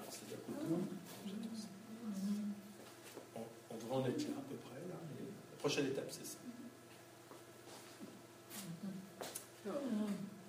Si, si, vous allez rêver, vous allez voir. Alors, quelques suggestions voilà, de, de cyborg possible, voilà, d'hybridation homme-machine, aussi avec des implants euh, cochléaires, une régénération euh, sur secteur. Alors, évidemment, ça veut dire que quand même, il faut produire de l'électricité. Hein. Ça veut dire que là, le nucléaire, on n'est pas sorti du nucléaire. Donc voilà, là très certainement ce à quoi on peut raisonnablement euh, s'attendre. Là, là, on a des choses très étonnantes. Voilà, en cas jeune cyborg de 832 ans. Je ne sais pas si ça vous tente. C'est un projet, là, par exemple. Non, ça ne vous inspire pas. Alors, si on reprend l'espérance de vie, en fait, en France, elle a triplé en 250 ans. Euh, en 1750, elle était 25 ans, en 1835 ans, 1945 ans. Actuellement, on est à 82 ans, en gros, en moyenne, euh, hommes et femmes confondus. Donc, Jeanne Calment, la doyenne de l'humanité, 122 ans, 5 mois et je ne sais plus combien de jours. Donc l'espérance de vie a augmenté très largement grâce à l'amélioration des conditions de vie, de travail, d'alimentation, d'hygiène et des progrès médicaux, et pas seulement les progrès médicaux, contrairement à ce qu'une idéologie médicale tendance à nous faire croire, et surtout qui est dû à la diminution des morts précoces, notamment euh, infantiles. Donc là, vous voyez l'augmentation ici euh, très conséquente. Alors évidemment, avec un certain nombre de guerres qui créent des infléchissements. Si on reprend par contre, donc Laurent Alexandre reprend évidemment cette courbe qui est très largement connue et lui envisage quatre scénarios. Voilà ce que ça donne avec des flèches de couleurs euh, différentes. alors soit une espérance de vie en régression à cause de la pollution des OGM du réchauffement euh, climatique, soit une stagnation de l'espérance de vie à cause de l'arrêt ou de la limitation des progrès technologiques en cours, soit une augmentation faible de l'espérance de vie avec une amélioration des conditions de vie et des progrès scientifiques où là on pourrait raisonnablement espérer vivre 120, 150 ans, et là Calico est sur cette optique-là, soit une augmentation exponentielle, et là c'est la flèche rouge, de l'espérance de vie avec une explosion des NBIC notamment, et une augmentation qui peut arriver dès le 21e siècle, c'est-à-dire dès maintenant. L'immortalité, c'est maintenant, pas seulement le changement. Donc aussi, donc vous l'avez compris, le transhumanisme prône une augmentation radicale de l'espérance de vie, voire l'immortalité. Alors en fait, il y a deux, possibilités, c'est les progrès médicaux, en particulier dans le domaine du vieillissement, et euh, les progrès euh, technoscientifiques réalisés grâce au euh, NBIC. Comme le disait Laurent Alexandre en 2015, la mort de la mort, c'est d'abord la mort de l'homme 1.0, c'est-à-dire ce que nous sommes, nous tous ici. La barrière de 125 ans, celle atteinte par Jeanne Calment, est une barrière qu'on ne peut pas dépasser sans des modifications biologiques lourdes. Vouloir vivre plus de 125 ans suppose de vouloir abandonner notre humanité traditionnelle. Alors là, c'est un deuil, il hein, faut le faire. Et c'est ce saut que les humanistes, les transhumanistes, pardon, souhaitent que nous fassions dès le XXIe siècle. Pas humaniste. Donc en fait, il y a deux types d'immortalité qu'il faut distinguer dans la perspective transhumaniste. Une, une immortalité biologique et une immortalité euh, numérique. Alors, quand on parle d'immortalité biologique, en fait, il s'agit de cryogénisation. Alors, est-ce une idée givrée? Vous allez me dire. Je me suis permis quelques jeux de mots un peu vaseux. Euh, non, c'est une idée ancienne. Robert Ettinger, qui était professeur de physique à Atlanta City, exposait déjà ces principes il y a 50 ans. The Prospect of Immortality. C'était déjà des choses qui étaient. Euh, Alors là, j'ai fait une découverte, un truc que je ne connaissais pas. Le premier homme cryogénisé, vous savez qui c'était? C'était un prof de psycho. Et eh bien, ça m'a donné des idées. Je me suis dit, là, il y a des trucs à réfléchir. L'américain James Bedford, euh, qui a été cryogénisé le 12 janvier 1967. Alors, donc, il était prof de psycho à l'Université de Californie. Il était euh, âgé de 73 ans et atteint d'un cancer incurable, il en est mort. Euh, il s'est fait congeler le jour de sa mort, à sa demande bien évidemment, dans l'espoir d'être réveillé et guéri de son cancer le jour où la médecine ferait des progrès suffisants pour le réanimer et le guérir de son cancer. Donc ça ressemble à ça, vous voyez. Ici. Alors aujourd'hui, ce sont des centaines d'hommes et de femmes. On estime qu'il y a en gros 250 corps qui sont conservés dans des cercueils congélateurs. Ça ressemble à ça. Vous voyez. Euh, donc ces dernières années, les progrès technoscientifiques, justement, euh, les projets médicaux radicaux des gens de la Silicon Valley ont remis euh, la cryogénisation au bout du jour, alors qui est considéré comme un palliatif. Ça, c'est une version des soins palliatifs que je ne connaissais pas jusqu'à présent, et là j'ai découvert en fait. Un palliatif en attendant que la science progresse encore euh, davantage. Donc là, il y a toute une série de gens qui, évidemment, défendent la cryogénisation. Et il y a en fait quatre sites de conservation des corps dans le monde. Il y en a ici alors, il y a Alcor Life euh, Extension, ici c'est dans l'Arizona, et qui a ouvert une filière récemment en Grande-Bretagne. Cryonics Institute dans le Michigan, et il y en a une qui s'appelle Cryorus à Moscou. Je sais qu'il y a des gens qui sont branchés sur les Russes, là. Voilà, ça existe aussi. Euh, Alors revoilà euh, Max More. En fait, Max More, c'est pas seulement un philosophe là aussi, mais c'est aussi un businessman qui a fait patron d'entreprise euh, de l'immortalité, un business depuis qu'il dirige la première société spécialisée en cryogénisation, Cortet, euh, Alcor Life Extension. Donc voilà ce que ça donne. Donc là, vous voyez, c'est ces cylindres-là dans lesquels. Alors il y a soit des corps entiers, soit des têtes. Uniquement. Alors vous allez voir pourquoi. Non mais l'avantage, c'est qu'il faut réfléchir quand même. Hein. Avec ce qui vous reste en tout cas. Alors selon Max More, vous allez voir, la cryogénisation, c'est une extension de la médecine d'urgence. Intéressant. Ça, je ne m'y attendais pas. Hein, la cryopréservation, dit-il, est de bonne qualité. La personne n'est pas morte. Ça, c'est pas du déni, je ne sais pas ce que c'est. Hein, mais bon. Elle n'est pas morte. Non, non. Elle est en suspension dans l'attente d'être ressuscitée ou réanimée. On règle ce qui vous a tué, que ce soit un cancer, un problème cardiaque, etc. On peut vous faire revenir en bonne santé dans une version rajeunie de vous-même. C'est pas intéressant ça Si vous en avez fait la demande préalable, il faut, avoir fait la demande. Si vous n'avez pas fait la demande, c'est. Alors, comment ça se passe? Mode d'emploi, la cryogénisation, je vais tout vous dire. Prendre un corps fraîchement décédé, c'est recette, hein, c'est l'atelier cuisine. Refroidir le corps sur la glace. Remplacer le corps par un liquide empêchant la cristallisation de l'eau dans les cellules. Ça, c'est super important. Ça, c'est une grande innovation. On a compris que c'était super important. Plonger le corps dans de l'azote ou du nitrogène liquide à moins 196 degrés Celsius et l'y maintenir un temps indéfini réanimer le défunt une fois que, mais là c'est pas pour tout de suite, hein, il va falloir attendre un peu, une fois que la médecine aura progressé suffisamment pour ramener le corps à la vie et lui offrir une vie éternelle. Donc là il peut attendre longtemps. Alors là on arrive à des choses tout à fait intéressantes. C'est le coût de la cryogénisation. Alors vous allez voir l'intérêt de la chose. Le corps entier c'est 200 000 dollars US, le prix d'une maison. Ça il faut choisir, il hein, faut savoir ce qu'on veut dans la vie. La tête seule, par contre, rebaptisée pudiquement céphalon, c'est beau, dans l'attente d'un branchement approprié sur un nouveau corps bionique ou un appareillage électronique. Donc la tête, c'est le plus important parce que c'est là où le cerveau. Euh, là, c'est que, c'est que 80 000 dollars. Donc vous voyez quand même qu'il y a un rapport de 3 à 1. Là, vous, gagnez hein. Quand même, Il y a une économie substantielle. Hein, ça, c'est pour les bas salaires. Hein. Je parle à ceux qui ont des retraites un peu restreintes.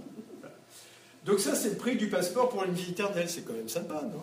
Alors, là, dans les, on, peut, soit il y a le corps entier, vous avez vu dans l'espèce de grand tube, là, il y a le corps entier, ou soit, effectivement, on peut mettre, je crois, 15 ou 20 têtes. Il y a un empilement des... il y en a un, il ne faut pas se tromper, hein, mais on les sépare, mais on peut empiler une vingtaine de têtes, à peu près. Alors, le journaliste dont je vous parlais, Marc O'Connell, ayant rencontré Max Moore, s'interroge. Voilà aujourd'hui où cet homme brillant en était. Il passait ses journées dans un petit bureau de la banlieue de, Phoenix, à l'intérieur d'un bâtiment situé dans la zone industrielle encerclée par la mort. Il y cultivait l'espoir, aucun doute là-dessus. Mais sa fonction n'avait rien de glorieux. C'était un gestionnaire de corps, un conservateur de dépouilles, le nécrocrate en chef. Donc ça, c'est pas pour un là, c'est un destin inattendu pour un philosophe. C'est vrai que là, il est gardien du temple. Hein, du temple, euh, ici, euh, euh, de tous ces corps qui sont cryogénisés et qui attendent la résurrection prochaine. Voilà ce que ça donne. Donc voilà, bah, c'est un métier spécifique. On peut dire que là, il y en a assez peu dans le monde, là, comme ça. Et voilà, donc vous êtes une espèce de mongol, vous voyez, à côté de corps et de cadavres qui attendent la. Alors en France, il y a une anecdote que j'adore. La cryonie a été interdite, cryonie ou cryogénisation, c'est pareil, a été interdite depuis l'affaire des époux Martineau. Je ne sais pas si vous connaissez les époux Martineau. Le couple cryonisé, de façon totalement amateur, ça a été fait vraiment là sur le coin d'une table, hein, vraiment pas un truc complètement ça. Ils ont été cryogénisés entre 1984 et 2000 par leur fils Rémi, Rémi Martineau, conformément à leur demande. Le Conseil d'État alors interdit ce mode de sépulture. Il a dit non, ça va pas, on fait pas ça comme ça, ses parents. Non, non, on fait pas ça. Donc le fils Martineau avait voulu porter l'affaire devant la Cour européenne des droits de l'homme. Sauf que, avant qu'une coupure de, de courant n'interrompe la cryogénisation, là aussi on court et ne mette fin à l'histoire. C'est bête, hein, une panne de courant. Vraiment, EDF, je sais pas ce qu'ils font, mais vraiment, ils n'ont pas le sens des responsabilités. Hein. Donc là, évidemment, autrement dit, évidemment, la cryogénisation, ça marche tant qu'il y a du courant. Quand il n'y en a plus, on est mal. Là, on est mal. Bon. Alors, en fait, depuis 50 ans, la cryogénie a très peu progressé, contrairement à la médecine. Et depuis la création de ces différentes entreprises de cryogénisation, aucun des patients congelés n'a été ressuscité. Hein, pour l'instant, il n'y en a aucun. contrairement aux promesses faites par les différentes entreprises. Hein, Alors il y a Démé Boris Rubinski, qui est euh, chercheur biologiste à Lyon et qui lui a travaillé sur ces questions-là et qui dit mais la conservation des corps humains entiers et l'ajout de produits chimiques qui sont toxiques en eux-mêmes, ça ne peut pas fonctionner. Il dit ça marche pas. Contrairement à tout ce qu'il vous raconte, ça marche, ça peut pas marcher. Lui, d'autant plus, il le sait parce que il a fait euh, des expériences scientifiques euh, là qu'il a menées sur l'hibernation, alors non pas des, humains, mais des vers. Des vers vivants, encore vivants, qu'il a placés dans des bonbonnes d'acier. Alors des bonbonnes qui étaient plongées dans la glace à une température de 5 degrés et maintenues à très haute pression. Ça c'est important, maintenues à très haute pression. Résultat, malgré le froid, le ver ne meurt pas. Et grâce à la haute pression, l'eau de ces cellules ne gèle pas et les tissus du ver restent intacts. Donc en fait, le ver, tout petit ver, c'est le premier organisme à avoir survécu, vivant, à avoir survécu à la cryogénisation. C'est le seul exemple qu'on ait, là, véritablement. Quid, évidemment, de la transposition Donc là, c'est 5 degrés, c'était du vivant qu'on a conservé et qu'on a pu réanimer. Quid de la transposition de ces recherches à l'homme? Préserver un homme dans le froid, c'est pas le rendre immortel pour autant. Là, pour l'instant, oui. Donc, alors, en 2016, il y a eu des expériences qui ont été menées par des, sur des souris transgéniques à l'université de Rochester. Je ne sais pas si vous connaissez l'expérience. Et là, en fait, ce qui a été fait avec des manipulations euh, génétiques, on a augmenté d'un tiers leur espérance de vie moyenne en nettoyant leur organisme de cellules sénescentes qui font vieillir, qu'on a tous hein, en vieillissant, là aussi qu'on a tous. Et c'est l'accumulation qui crée le vieillissement, etc. Alors, c'est vachement intéressant parce qu'on a comparé euh, là, des cellules euh, qui. Enfin, des souris qui étaient normales, des souris 1.0, si vous voulez, souris normales, avec des souris transgéniques. Et là, véritablement, on s'aperçoit que les souris transgéniques, elles sont en bien meilleure santé, elles ont une espérance de vie augmentée de 30%, elles sont plus dynamiques, elles sont plus mobiles, elles sont sans pathologie grave. Ça, c'est intéressant parce qu'elles vieillissent sans pathologie grave surajoutée, cancer, cataracte, problèmes cardiovasculaires, etc. Donc ça, ça, fait rêver. Donc là, évidemment, l'immortalité biologique, c'est pas pour maintenant. C'était ça la conclusion. On n'en est pas là pour l'instant. Ça, c'est du côté biologique. Ah oui, vous savez que les, les, mammifères les plus vieux, enfin, parmi les, éléphants notamment, ils développent jamais de cancer. Ah bon? Et non. C'est une grande chance, là aussi, puisque là, en général, là, c'est ce qui nous atteint en tant qu'humains, mais là, les éléphants, ils se passent donc là, c'est intéressant parce que là, on voit bien qu'on augmente l'espérance de vie, on augmente la quantité de vie des souris euh, transgéniques, mais sans pour autant créer de pathologies euh, surajoutées. Deuxième cas de figure, l'immortalité numérique. Le dessin euh, transhumaniste ou le projet, c'est d'atteindre l'immortalité numérique par le téléchargement, ce qu'on appelle uploading, là aussi, de l'esprit dans la machine, la conscience humaine dans la machine l'espérance de vie allongée, voire infinie, qui permettrait ensuite d'effectuer des, voyages intergalactiques pouvant durer des milliers d'années et coloniser des exoplanètes. Alors là, on est en pleine science-fiction. Non Là, on est en pleine science-fiction. Voilà, donc là, c'est le projet transhumaniste, c'est effectivement là pouvoir exporter, là, de, et implanter euh, nos cerveaux dans les machines et pouvoir là. Euh, alors là, le voyage sur Mars, euh, c'est un aller-retour mais Vous voyez, c'est pas. C'est rien c'est de la rigolade à côté. Ah, vous savez qu'on a quand même proposé, il y a eu un projet, récemment j'ai vu ça, on avait proposé à des humains comme nous, normaux, là, de partir sur Mars, mais avec un voyage, un voyage aller simple. Il y a eu quand même 200 000 candidats. Donc vous voyez qu'il y a quand même des gens que ça attire, vous voyez, les voyages exotiques, tout ça, des choses qui sont alors en Russie, on a dénommé un jeune milliardaire russe brillant de 31 ans, Dmitri Iskov, euh, là aussi, qui euh, lui propose des choses très précises en termes d'immortalité euh, numérique, c'est-à-dire il dit qu'en 2045, ce sera l'année de l'émergence de l'immortalité cybernétique à travers la création d'avatars. Donc voilà à quoi ressemble l'avatar. Donc il y a plusieurs types d'avatars ici, et ça se fera en quatre périodes. Je détaille en français pour ceux qui maîtrise moins l'anglais. Euh, alors 2015-2020, c'est-à-dire là en ce moment, c'est l'idée de la création d'une copie robotique d'un corps humain contrôlé à distance par une interaction cerveau-machine. Ça c'est possible, on sait qu'on peut faire des, contrôles là aussi par l'esprit euh, de, de, cerveau euh, d'ordinateur à distance. Notre encéphale contrôlera un robot appelé Avatar. 2020-2025, la création d'un avatar dans lequel un cerveau humain pourrait être transplanté. Le cerveau biologique viendra habiter ce corps artificiel. Troisième temps, 2030-2035, création d'un avatar avec un cerveau artificiel cette fois, dans lequel pourra être transplantée la personnalité d'un être humain. Ah, ça devient déjà plus audacieux, la personnalité. Dans ce cas, notre encéphale biologique sera intégralement remplacé par sa copie artificielle. Débarrassons-nous des vieux neurones, tout ça. Et là, euh, on passe à de l'artificiel 100%. 2040-2045, création d'un avatar hologramme, libre de prendre n'importe quelle forme. L'immortalité annoncée ne sera donc pas biologique, mais informatique et robotique. Donc on va arriver à quoi sur le post-humain euh, Soit ça, je ne sais pas si vous fait rêver, soit là c'est l'hybridation machine. Là pour le coup, c'est peut-être pas très beau comme ça, mais là c'est quand même c'est le prix à payer pour euh, une longévité augmentée. Ça, par contre, avec euh, là aussi, voilà, donc elle n'est pas belle, l'humanité 2.0, non? Alors, il y a eu un essai, alors là, pour revenir de manière plus précise, aux États-Unis, à San Francisco, une expérience qui avait été menée par un jeune américain, un jeune chercheur à MIT, Robert McIntyre, euh, qui a essayé de, travailler sur la conservation, qui a réussi à conserver de manière intacte un cerveau de lapin. Alors, un cerveau de lapin, euh, c'est pas très gros.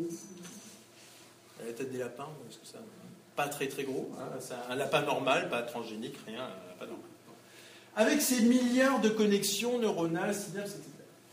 Donc l'objectif, c'était de conserver sa mémoire sur un disque dur, non pas de le ramener à la vie, ce n'était pas l'objectif, mais de le conserver. Donc là, donc c'était une première étape vers une immortalité euh, numérique. C'est-à-dire, l'idée, c'était de pouvoir effectivement reproduire tout l'ensemble de ces neurones et de ces connexions, de ces milliards de connexions sur le plan euh, et le reproduire au niveau numérique. Donc préserver les connexions synaptiques car les est conservée sur les synapses et traduire le langage des synapses en langage informatique. Donc une modélisation de l'ensemble d'un cerveau de lapin, avec des milliards de connexions. Je ne sais pas si j'ai mené le boulot que ça fait Le projet crée un cerveau numérique assez sophistiqué pour qu'il puisse se comporter comme l'original et qu'il puisse interagir avec autrui.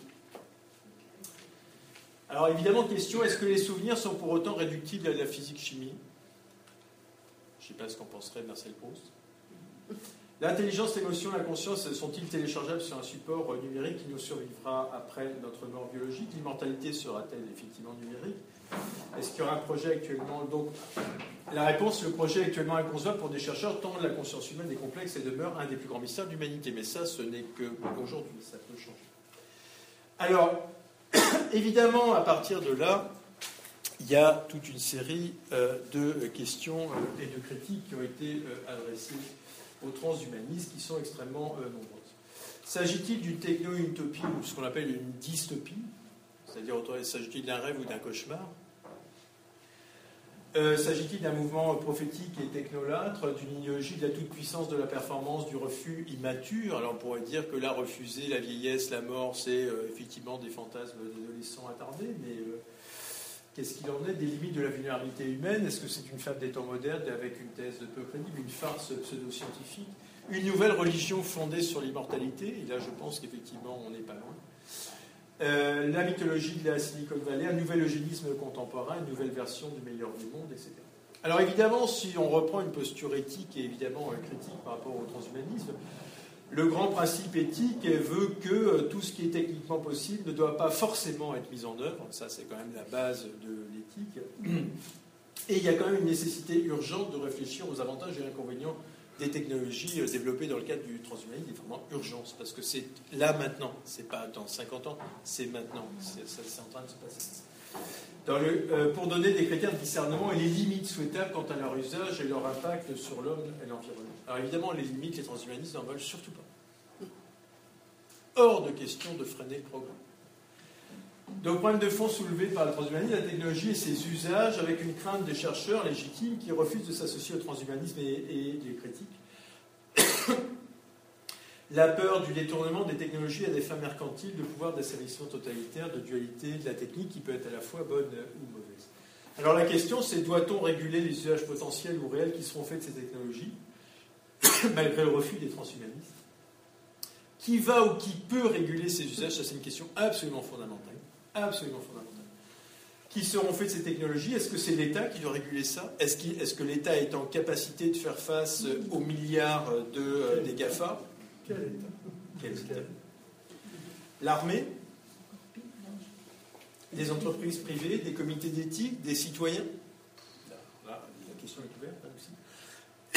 Donc les découvertes. Alors le problème, c'est que les découvertes de l'INBIC sont extrêmement rapides. Sont hyper techniques. Donc là, il faut quand même avoir un très très bon niveau pour suivre là ce qu'il en est.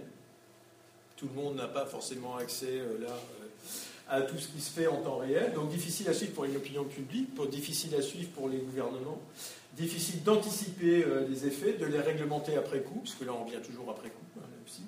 On a affaire à des découvertes qui sont internationales, là aussi, avec une régulation, alors qui faudrait que ce soit à minima, à minima européenne, mais pas nationale avec des risques de fuite, évidemment, euh, l'argument des transhumanistes en disant Ah, mais là, si vous régulez en France, ben, nous, on ira ailleurs, hein. on ira dans, le pays d'à côté. Hein. Clairement. Donc, bon, là, c'est, alors, on est piégé là aussi. Un risque de fuite des cerveaux dans les pays dépourvus de régulation ou de limitation, euh, là, pour les ici, évidemment. Au nom de quoi réguler? Donc, ça, évidemment, on va s'opposer là aussi, ou introduire des limites à la technique. Pourquoi interdire à quelqu'un quelque chose qui relève du libre choix mais si moi je veux m'implanter des puces électroniques partout dans mon corps, j'ai le droit. Dans une logique parfaitement autonomique, au nom de quoi vous allez m'imposer euh, des choses qui ne me conviennent pas euh, Là aussi. À partir du moment où il porte atteinte à personne, euh, là aussi, s'il veut transformer ses yeux en ferme d'aigle, bon, bon. Se greffer librement un implant artificiel, la question des limites à la liberté individuelle, c'est aussi l'idée de la républicaine, la chose publique, là aussi. Interdire ce qui nous déshumanise, alors là, peut-être que là, effectivement, c'est peut-être une ligne rouge, mais là, il faut la discuter à partir de quand ça commence. Et conserver ce qui nous humanise. L'impératif catégorique ancien, ne jamais utiliser l'homme comme un moyen, mais toujours comme une fin. Conserver l'humain dans sa dignité. L'humain ne doit pas être instrumentalisé, mais ça, euh, face aux puissances, là, vous arrivez avec des principes philosophiques anciens. Je ne suis pas sûr que ça tienne longtemps la route face aux milliards euh, des GAFA. Je ne suis pas sûr. Ça suffit à les impressionner. Pendant longtemps, les, thèses des transhumanistes ont été jugées peu crédibles par la communauté scientifique, mais maintenant l'inquiétude émerge maintenant. Là aussi, en 2014, il y a une tribune dans The Independent avec Stéphane Hawking, astrophysicien euh, célèbre, qui est décédé il y a peu de temps. Euh, si l'impact à court terme de l'intelligence artificielle dépend de qui la contrôle, à long terme, l'impact est de savoir si elle peut tout simplement être contrôlée. C'est tout le problème, effectivement, de l'emballement. C'est-à-dire que là, on, crée des machines intelligentes, super intelligentes, supra-intelligentes, qui risquent très vite d'apprendre par elle-même et d'avoir une autonomie par elle-même. Et là, ce n'est pas de la science-fiction pour le coup. On n'en est, pas loin. Donc là, d'où l'inquiétude d'un certain nombre de euh, chercheurs et euh, de. Donc ces préoccupations ont été reprises par d'autres grands noms, donc lui-même, Elon Musk, fondateur de SpaceX, de Tesla, Bill Gates également, mille chercheurs qui ont signé une pétition contre l'utilisation, par exemple, militaire des nouvelles euh, intelligence artificielle avec des drones tueurs, par exemple, qu'on utilise sur les zones de combat. Par exemple, au Moyen-Orient, on utilise ça. Donc là, on voit bien qu'il y, a des instruments. Et, évidemment, euh, l'armée est extrêmement intéressée par toutes ces prouesses et ces nouvelles découvertes en, en intelligence artificielle. Vous pensez bien que là, ça fait la différence sur les zones de combat. Donc au nom de quoi réguler, introduire des limites? Donc là, comme dit Luc Ferry, il y a une urgence absolue à anticiper ces questions maintenant. Et là, je suis d'accord avec lui. Maintenant. Et les organiser politiquement. C'est-à-dire, quelle réponse politique on amène face à ça? Face aux géants d'Internet, face aux géants des GAFA, face aux géants des Chinois également. Là-dessus, alors là, c'est ce que dit, euh, à juste titre, Laurent Alexandre, c'est ce que dit euh, Luc Ferry, euh, on a 30 ans de retard. C'est-à-dire que là, on n'a pas pris la mesure de ce qui est en train de se passer en ce moment. Donc des questions sur l'immortalité aussi. Quelles conséquences aurait l'application du projet transhumaniste L'éternité, pourquoi faire? Veut-on vivre vraiment éternellement? Quelle humanité voulons-nous? Jusqu'où sommes-nous prêts à transgresser notre nature biologique pour vivre plus longtemps, voire éternellement? Ça, c'est une vraie question. Jusqu'où on peut aller? Vise-t-on à augmenter l'humanité ou à la sacrifier? Parce que là, clairement, c'est euh, l'immortalité contre l'humanité faut choisir. Devenons impérativement rentrer dans une logique libérale et concurrentielle internationale vers toujours plus de technosciences et de profits, parce que là, évidemment, les profits sont juste derrière. Bien évidemment, ne pas courir le risque de rater le train du progrès, ne pas être, euh, pour ne pas être dépassé par les robots, là aussi. Alors ça, c'est l'argument qui est, donné par les transhumanistes, là aussi. C'est-à-dire, il faut, qu'on reste, il ne faut pas qu'on soit à l'écart. Il y a une course là qui se passe au niveau mondial, il ne faut pas qu'on reste à l'écart de ça, il faut s'y mettre dans la brèche et pour ne pas être dépassé par l'intelligence robotique qui va de toute façon nous dépasser très rapidement. Plus de technosciences, est-ce la garantie du bonheur? Je soumets ça à votre sérénité. Donc l'argument, euh, là aussi, c'est ça, oui, l'argument des transhumanistes pour, pour accepter l'allongement indéfini de la durée de vie. Il y a tellement de femmes et d'hommes à aimer. C'est beau. Je savais que ça vous toucherait. Tant de livres à lire. Tant de pays à découvrir. Tant de métiers différents à exercer, etc. Bon, enfin, la liste peut être très longue. Hein. Vous mettez ce que vous voulez derrière. Donc là, alors, disait Laurent Alexandre, il y a des déprimés qui ne peuvent pas vivre plus longtemps. Des gens normaux, eh bien, ne peuvent qu'aspirer à vivre 150, 300 ans, voire plus si affinité. Alors, toutes les sagesses antiques, tout le baratin sur l'acceptation des limites, du vieillissement, de la mort, mais tout ça, c'est des conneries, quoi. Enfin, passez-moi l'expression, mais là, ça, c'est des blagues, il faut absolument, euh, s'en débarrasser. Du point de vue transhumaniste, c'est des, c'est l'hérésie complète. Non, il faut refuser ces limites. Donc, nombreuses inquiétudes liées aux défis euh, métaphysiques, euh, là aussi, avec des conséquences. Euh, alors, j'y vais rapidement si j'ai encore 5 minutes. Donc là, le problème, c'est que si on se retrouve avec des gens qui sont éternels, ou alors qui, avec une durée de vie très très augmentée, 300, 500 ans, 800 ans, je ne sais pas, il, risque d'avoir une explosion démographique, c'est-à-dire on est déjà en gros 10 milliards, on est je sais plus combien là, 10 milliards, non on va, on va vers 10 milliards euh, sous peu, là, euh, sur Terre. Euh, surconsommation, épuisement des ressources naturelles, je vous rappelle que là, arrivé à la mi-août, je crois déjà, non, début août maintenant, on a épuisé chaque année nos ressources naturelles. Vous savez ça? Bon, saturation de l'espace viable. Lutte entre les générations, on passerait de la lutte des classes à la lutte des générations ou des âges. C'est-à-dire qu'en gros, on aurait des vieux transhumains, post-humains, surpuissants, avec des petits jeunes qui n'auraient que 150 ans, par exemple, qui, ben là on le voit dans la série, là, je ne sais pas si vous avez vu, c'est pas mal, c'est pas mal mis en scène, je trouve. Contrôler les naissances, ne plus faire d'enfants à l'avenir, on va arrêter euh, là de faire l'amour parce que de toute façon, alors, sauf pour plaisir, éventuellement, ça peut, mais la sexualité reproductive n'a plus aucun intérêt. Il faut arrêter, c'est pas la peine, euh, stérilisons tout ça. Des conséquences économiques, évidemment, le risque d'augmentation du chômage de masse.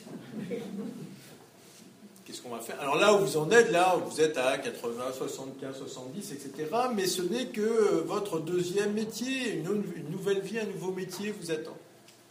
L'instauration d'un revenu universel pour les simples humains, ceux qui ne sont pas augmentés, vous savez, les simples, les basiques, les comme nous, les 1.0. Euh, devient inutile face aux prouesses machiniques, évidemment, où la collision, on voit bien qu'il y a une collision intellectuelle entre les intérêts économiques et politiques néolibéraux, euh, disait Testard. Une méfiance. Alors en même temps, on s'aperçoit bien que là, c'est l'idée que oui, mais le progrès transhumaniste, ça va profiter à tout le monde. À voir. Parce que là, il y a quand même une méfiance quand on voit les multinationales transhumanistes que sont les GAFA, leur discours bienfaiteurs, et notamment sur la question des OGM. Là, qui est bien réel, là, maintenant, tout de suite. Les OGM, au départ, c'était pour le bienfait de l'humanité. Tout le monde allait manger à sa faim, plus de faim dans le monde. C'est pas beau, ça? Sauf que, qu'est-ce qu'on voit dans la vraie vie? Ça, c'est la théorie. Dans la vraie vie, qu'est-ce qui se passe? On s'aperçoit qu'on a des multinationales qui ont le monopole sur les OGM et qui imposent, dans le tiers-monde notamment, là, qui sont en train de décimer des exploitations entières, là aussi, avec des gens qui sont obligés de racheter des semences transgéniques d'une année sur l'autre et qui se ruinent. C'est vrai en Inde, c'est vrai en Amérique latine, c'est vrai en Afrique, c'est vrai partout. Et là, avec des monopoles, et là, on a une armada de juristes derrière qui vont défendre les intérêts bien compris de ces multinationales-là. Je ne sais pas si vous voyez ce que je veux dire, là, les Randon et compagnie. tous ces. Euh, tous ces... Voilà, donc là, comme disait Laurent Alexandre, le transhumanisme souhaite faire profiter l'ensemble des êtres humains. Bien l'ensemble, c'est moi qui souligne, quelle que soit leur race, des bienfaits de la technologie. En cela, il s'oppose aux théories racistes et eugéniques. Vraiment. Donc critique politique, c'est effectivement l'idée d'une inégalité d'accès au progrès ou aux transformations techno-scientifiques qui nous sont proposées ici.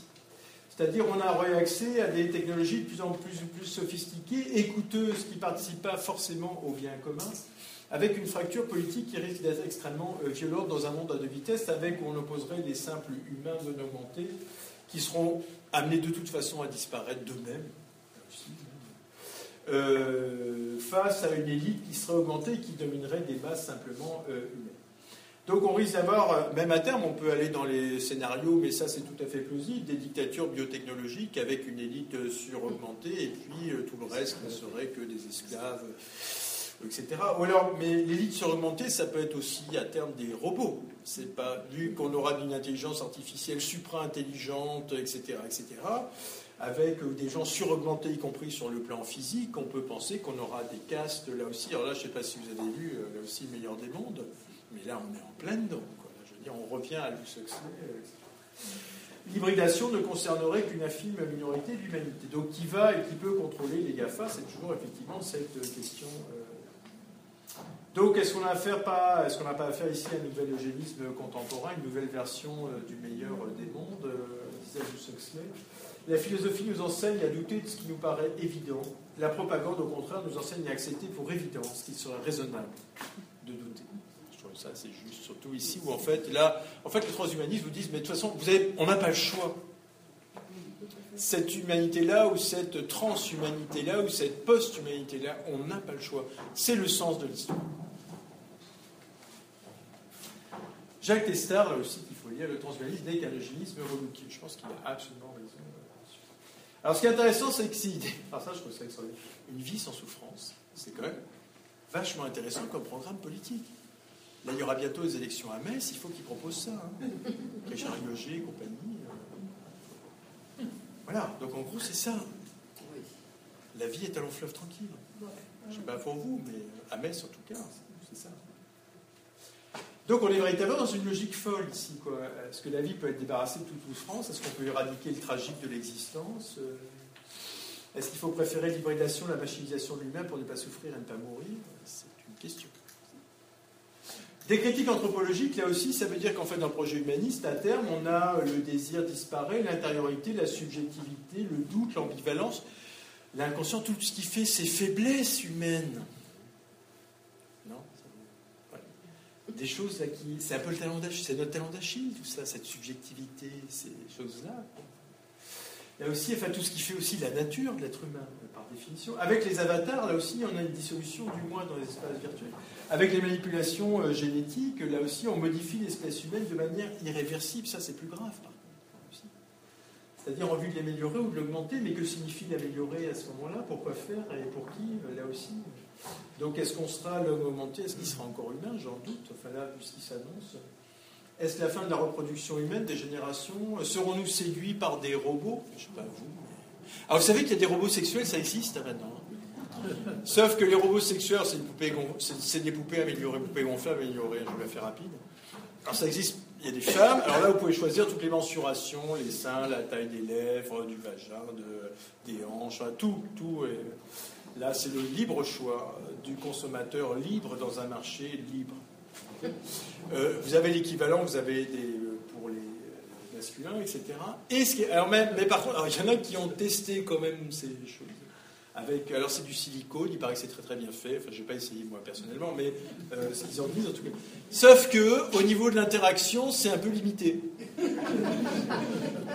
en termes d'échange, voilà, dans un rapport de séduction un peu normal, ça déstabilise un peu, oui, parce que l'autre il réagit pas du tout. bon, donc là, mais c'est à creuser. Si on incité à faire des robots, euh, à faire avec des robots, pour que là aussi. Donc, bah, c'est pas mal, quoi, ça. Hein c'est attractif, c'est sexy, non Non, vous ne trouvez pas que c'est sexy C'est pas mal, quand même. Il y a pire chez les humains 1.0. Alors évidemment, euh, quelle éthique pour la robotique, quelle cohabitation entre humains et robots? Alors c'est intéressant parce que j'ai appris qu'en fait aux États-Unis, mais les États-Unis c'est formidable, euh, ils ont des éthiciens spécialisés sur les questions de robotique. Des techno-éthiciens, des robotico-éthiciens, je ne sais pas comment ils appellent ça exactement, mais spécialisés sur ces questions. Et justement, ils se posent toutes ces questions-là. Quelle cohabitation entre humains et robots? Alors c'est pas seulement le robot mixeur que vous utilisez tous les jours hein, pour la pâte à pizza. Hein, Comment coexister avec des robots qui vont envahir prochainement le secteur des services C'est surtout. Alors, ça, j'en ai découvert un qui était génial.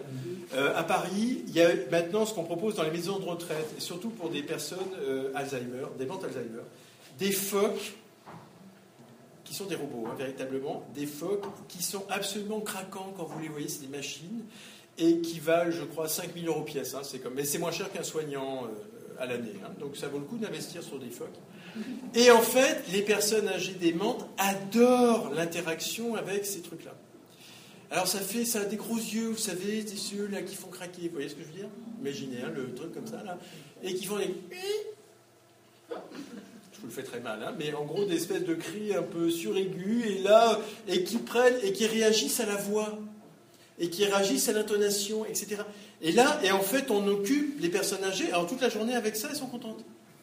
C'est vachement mieux qu'un bénévole c'est moins dans l'interaction, hein, c'est sûr que là, il n'y a pas le même niveau de discussion. Mais là aussi, enfin voilà. Donc là, comment on peut pallier des insuffisances, des carences en personnel dans les secteurs de gériatrie, notamment, Donc voilà, c'est l'idée, et ça, ça se développe beaucoup dans le secteur des services à la personne. Là, il y en a, même dans les maisons de retraite, on en fait plein actuellement. En Allemagne, aux États-Unis, il y en a plein. Qui arrivent et qui proposent, il y en a un robot qui arrive. Alors, qu'est-ce qu'on fait aujourd'hui? On joue ensemble, on fait un jeu de cartes. Donc, c'est des jeux électroniques. On se fait un Mario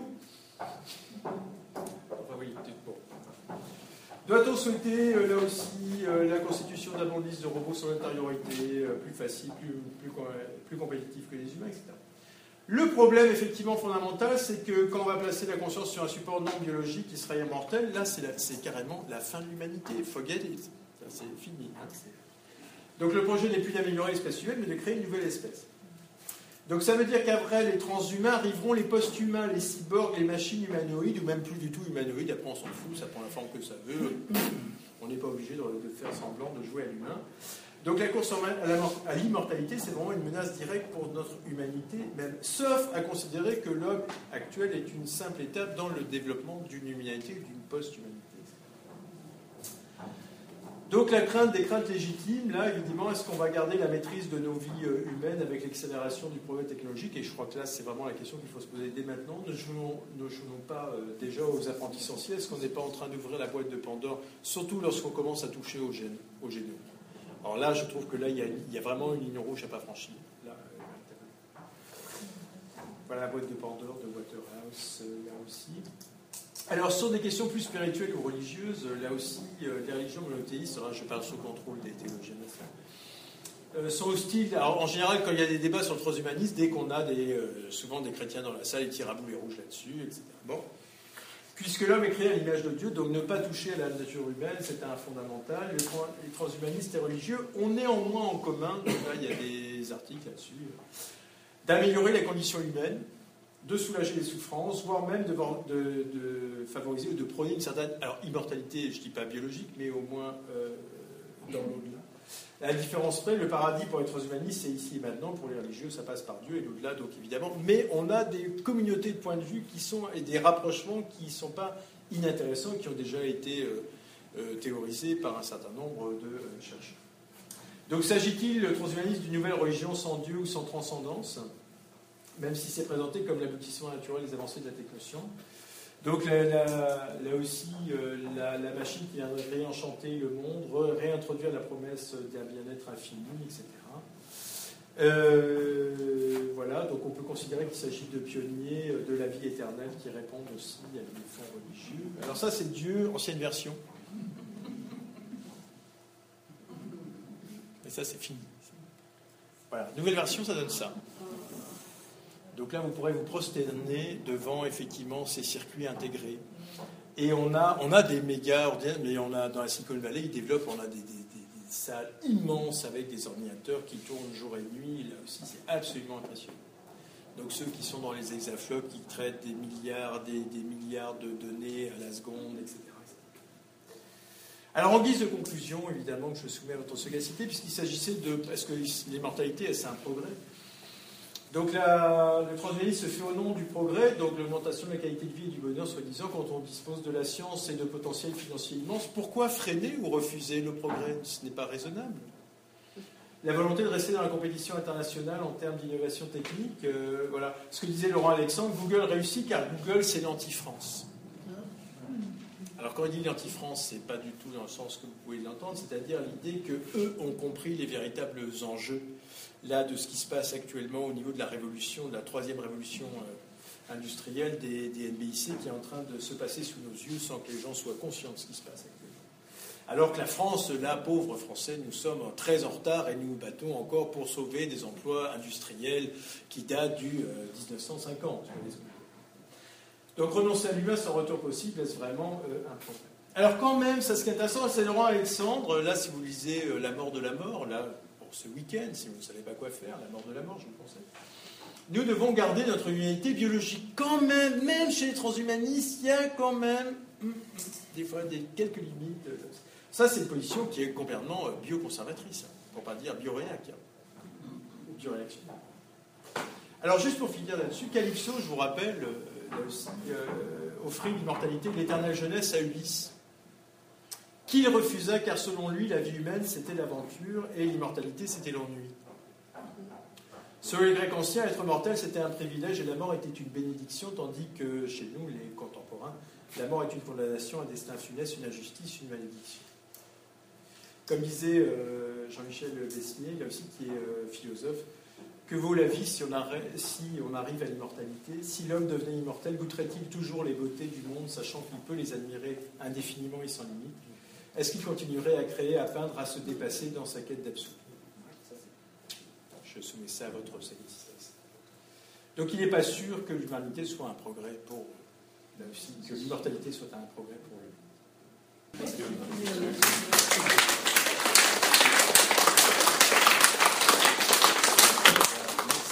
Pierre.